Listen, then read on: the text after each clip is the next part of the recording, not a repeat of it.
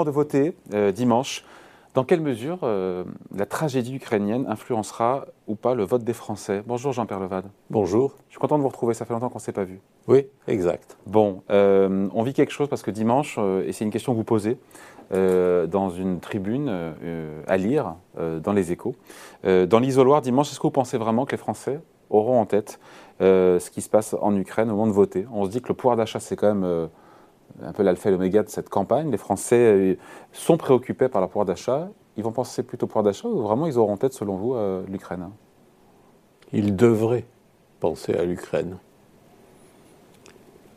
Euh, le pouvoir d'achat, c'est un problème quotidien. Si bah oui, mais c'est la fin du mois, c'est le fait de pouvoir se faire boucler ses fins de mois. C'est la vie ordinaire. Oui, il faut l'améliorer, oui, mais ce qui se passe en Ukraine est d'une autre nature. Euh, ça nous rappelle que les dictatures, il y a une différence fondamentale entre les démocraties et les dictatures. Les démocraties vivent la paix. Elles sont faites pour consolider la paix. Les dictatures, l'exemple de Vladimir Poutine nous le rappelle cruellement, les dictatures ont toujours une volonté de conquête territoriale, de puissance elles sont tournées vers le passé, pas vers l'avenir. Elles essayent de reconstituer ce qu'était leur souveraineté ou leur puissance d'hier. C'est évident dans le discours de Poutine. Et à cette volonté de, puissance, il n'y a pas de limite. C'est-à-dire, si on le laisse faire, si il arrive, il arrivait, je pense personnellement qu'il finira par échouer, mais s'il arrivait à détruire et à conquérir l'Ukraine, il passerait ensuite aux pays baltes, à la Moldavie, euh, peut-être à la Pologne. Et donc, la folie dictatoriale n'a pas de limite. Elle n'a pas de limite autre que la démocratie. Seule la démocratie peut faire euh, barrage, c'est ça? Peut faire barrage. À cette folie meurtrière telle qu'on la voit aujourd'hui euh, se répandre en Et dont on voit bien aujourd'hui qu'elle n'a pas de limite, en tout cas dans la cruauté, dans la barbarie. Et sans aucun contre-pouvoir Sans aucun contre-pouvoir. Il, il, commence à y avoir quelques manifestations de désaccord à l'intérieur même du système, mais le système est tenu de manière dictatoriale. Euh, et donc, ce qui fait pour vous que certains des postulants à l'Élysée se trouvent de facto disqualifiés? Tous ceux qui, oui, sont à mes yeux disqualifiés, sans, sans, sans, sans nuance, si je puis dire sans discussion possible. Tous ceux qui sont équivoques dans leur relation à la démocratie ou sont équivoques dans la relation à Poutine, c'est-à-dire avec la dictature. Chacun a... Chacun a ses caractéristiques. Euh, Zemmour cumule, c'est-à-dire Zemmour euh, dit la démocratie d'une certaine manière, c'est second par rapport à l'idée de nation. Autrement dit, la nation euh, monarchique ou la nation euh, même dictatoriale, du moment que c'est la nation, c'est très bien. La démocratie, c'est second. Ça suffit pour moi pour le disqualifier. Et il cumule Il cumule. C'est-à-dire qu'en plus, bien entendu, Poutine est un exemple pour lui. Il nous faudrait un Poutine français, a-t-il dit, si je ne me trompe pas. C'était avant, ça. Avant, oui, mais enfin. C'était avant l'invasion. Oui, mais quand même. Hein. Euh, il y avait déjà eu la Géorgie, il y avait déjà eu euh, la Moldavie, il y avait déjà eu euh, l'opération sur euh, la Crimée, il y avait déjà eu l'invasion du Donbass. Donc, les manifestations dictatoriales étaient déjà visibles. Et, quand il dit il nous faudrait un Poutine, moi je le sous-entends comme il nous faudrait quelqu'un qui soit capable de aussi réaffirmer la volonté de conquête. D'ailleurs, son mouvement s'appelle quoi? La reconquête? Elle s'arrête aux frontières de la France, vous croyez, dans son esprit, la reconquête? Bon, je ne crois pas. Oui, oui, écoutez, la reconquête, hein, c'est explicite. Enfin, il l'a payé dans les sondages, pour le coup, ça. Oui, il l'a payé. S'il y en a un qui... Il l'a euh, payé, il l'a payé. Ce qui n'est pas le cas de Marine Le Pen, pour le coup. Alors, c'est, à mes yeux, euh, elle, est, elle est plus dangereuse, parce qu'elle elle avance masquée, si je puis dire. Mais euh, elle a toujours fait très attention à ne pas attaquer frontalement les, structures démocratiques. Elle joue le jeu, si je puis dire. Elle se met à l'intérieur du système électoral. Mais en revanche, euh, elle a le même type de nationalisme euh, que, Zemmour sur la relation à l'Europe. Hein. Elle est anti-européenne, fondamentalement. Je rappelle que dans sa précédente campagne, elle voulait que nous sortions de l'euro. c'est fini maintenant. On sort plus de l'euro, parce qu'elle parce qu'elle a compris que la majorité des Français étaient pour mm. euh, attacher à l'euro. Donc, euh, voilà, mm. elle a changé. Mais elle reste anti-européenne, puisqu'elle dit en gros, à l'intérieur de l'Europe, oui, je resterai à l'intérieur de l'Europe, mais j'y ferai ce que je voudrais. Euh, j'imposerai ma conception de l'Europe à la totalité de l'Europe. Ce qui veut dire un bras de fer avec les autres. Ce qui veut dire un bras de fer avec les autres, et ce qui veut dire que si on continue le bras de fer trop longtemps, on finit par, par sortir. Euh, donc ça, casser l'Europe, ne pas jouer, je vais être même, allons plus loin que ça, ne pas jouer à fond la construction encore plus solide demain de l'Europe qu'elle ne l'est aujourd'hui, ne pas jouer l'intégration européenne, c'est se condamner à l'impuissance devant la dictature. C'est se condamner à la disparition à terme. D'autant que c'est l'Europe, il faut quand même rappeler, c'est comme l'Europe qui a financé le quoi qu'il en coûte français. Elle qui a un programme qui est assez dispendieux avec beaucoup de promesses. Euh, c'est bien l'Europe, la BCE, qui a financé le programme. Prenons, prenons un autre exemple. Regardez le Brexit le Brexit va être, et déjà, et va être de plus en plus une catastrophe économique pour. Comment on le voit, ça, au-delà de le PIB, le PIB euh, britannique, euh, la balance commerciale britannique. Bon, en France, la, balance commerciale en France, il n'y a pas de quoi non plus oui, euh, mais, se gargariser. Oui, mais nous, c'était structurel, si je puis dire. Les, ah, les, Anglais, c'est depuis la sortie du Brexit. Euh, les volontés euh, d'indépendance de l'Écosse, d'indépendance de l'Irlande, qui ont compris, elles, de part et d'autre, que l'Europe, c'est plus important que le nationalisme au sens étroit du terme. Donc, un, le nationalisme, c'est-à-dire l'anti-intégration européenne. L'Europe ne doit pas être une force. Si l'Europe n'est pas une force, on ouvre le chemin à Poutine. Qui n'attend que ça? Qui n'attend que ça? Qui, a, qui espérait ça?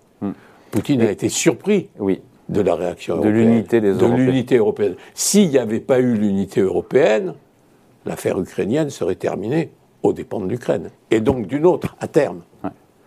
Marine Le Pen, elle entretient, selon vous, comme Jean-Luc Mélenchon, je pose la question, hein, des relations ambiguës avec euh, la Russie et Poutine. Et je distingue bien les deux, encore une fois, parce qu'il y a le peuple, il y a la Russie, hein, et puis il y a, il y a Vladimir Poutine. Je pense qu'elle, c'est je, suis obligé de faire attention à ce que je dis, parce que, mais enfin, elle a quand même été financée par une banque russe. Je pense qu'on peut le rappeler. Elle doit de l'argent aujourd'hui à la Russie, à une banque russe. Accessoirement, d'ailleurs, je me suis demandé avec un grand sourire, en venant ce matin, voir euh, avec le gel des mouvements euh, d'argent du, système bancaire russe avec mm. l'Occident, comment elle paye sa dette mm. Elle la paye ou elle la paye pas, sa dette? C'est une question. Et sur Jean-Luc Mélenchon? Sur Jean-Luc Mélenchon, je pense que c'est. Il y a moins de, de, compromission personnelle, si je puis dire, me semble-t-il. Euh, il a moins d'admiration personnelle pour euh, Vladimir Poutine, mais en revanche, euh, il est encore plus nationaliste, si je puis dire, si c'était possible, que Marine Le Pen. C'est-à-dire, il est totalement anti-européen. Hmm. On ne leur fait pas un mauvais procès, encore une fois, à ces trois-là, puisqu'ils ont condamné euh, l'invasion militaire russe en Ukraine. Ils l'ont condamné, voilà. Oui, et ils continuent à dire, mais il faut négocier la paix avec la Russie. Euh, bah, mais vous êtes d'accord aussi qu'il faut négocier la paix avec la Russie hein. euh, Pour négocier la paix, il faut quelqu'un qui a envie de négocier. Pour l'instant, euh, personne n'a envie de négocier du côté russe. deuxièmement, tout ça, oui, Poutine, c'est cruel, c'est pas bien, il fait des choses qu'il n'aurait pas dû faire, mais tout ça, c'est la faute de l'OTAN. c'est, on n'a pas dû su donner à la, Russie les, les, garanties de sécurité qu'elle demandait. Tout ça, ce sont des, des prétextes. Tout ça ne tient pas debout.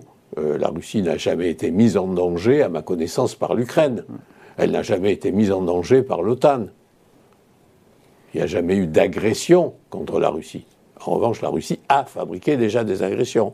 Donc, donc cette espèce de, le seul fait de dire Poutine a tort, mais il n'a pas tous les torts, c'est ça le discours de Mélenchon, c'est ça le discours de, de, de, Marine Le Pen. Le seul fait de dire ça, la, la, juste l'indulgence vis-à-vis d'une dictature totalement destructrice, ben, c'est une complicité inacceptable à mes mmh. yeux. Après, ils font preuve de souverainisme. Vous ne confondez pas souverainisme et nationalisme, parce que. Euh, et s'il y a souveraineté, vous, elle, doit, elle, devrait être européenne et non pas française, c'est ça?